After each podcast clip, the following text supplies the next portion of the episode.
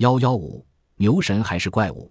米诺斯人发展了湿笔画的技术，在做湿笔画的时候，画工们将彩色涂抹在刚砌好的、粉刷过石灰的潮湿的墙上，在墙体干燥的过程中，颜料的色素深深地侵入到墙体的泥浆中，因而具有极大的抗风化能力。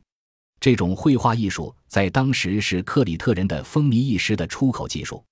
海德尔堡的考古学家沃尔夫·迪特里希·尼迈尔在今天以色列的迦南人的首府发现过以米诺斯风格装潢的地板画。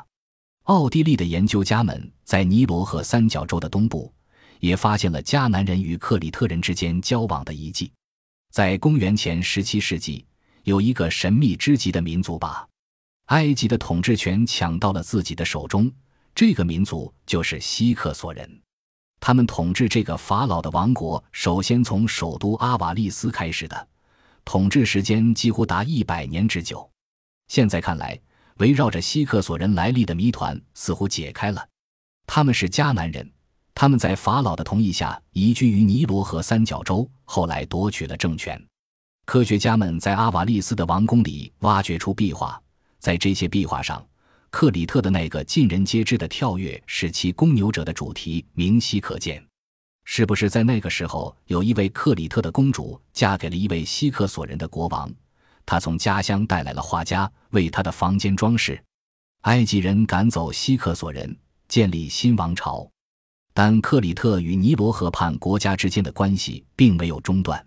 从这个岛上来的访问者被作为客人记在埃及用梭草制造的纸上。他们是埃及人喜欢看到的客人，因为他们不是好战的占领者，而是商人。克里特驾帆船的人可以带着他们的物品沿尼罗河而上，直接送到法老们的神庙所在的城市。其中还有人们喜爱的来自米诺斯陶器制作工厂的陶器，陶器的坯壁很薄，上面画的图案十分美丽，同样可以与后来欧洲王公大臣宅院里的中国瓷器媲美。另一方面，这些商人又为庙宇中巨大的圆柱大厅惊呆了，他们没见过这样一种对统治者的高度崇拜。米诺斯国王们不让别人为自己立高过一米的纪念碑。米诺斯人的葬礼跟埃及人在尼罗河两串底比斯朝着日落方向建造的祭奠死人的神庙相比，就显得寒酸了。在那些神庙深处石头房子里陪葬着各种各样的珍宝，死者将把这些珍宝带往另一个世界。高级的埃及官吏也允许给自己建造陵墓，但要离他们的主子稍远一点。他们的陵墓也装饰的色彩绚丽。他们在宫廷效劳的地方，墙壁也做了装饰。接待埃及官吏的外国公使馆里也有许多这样的装饰。这样，米诺斯商人的面目和他们带来的华丽的赠品得以流传到今日。克里特人在埃及不只是惊叹，他们学习的也很快。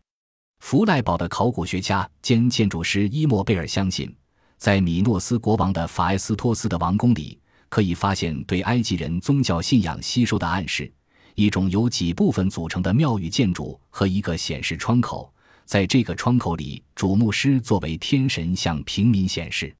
法埃斯托斯是继克诺索斯之后的克里特岛上最重要的统治中心，在这个城市脚下的广阔而肥沃的梅萨拉平原。直至今日，还是希腊的谷仓之一。就是在米诺斯王朝时代，他也用丰裕的收获来装满宫廷的储备仓库。位于科莫斯近处的港口，保证了地中海直接贸易通道的畅通。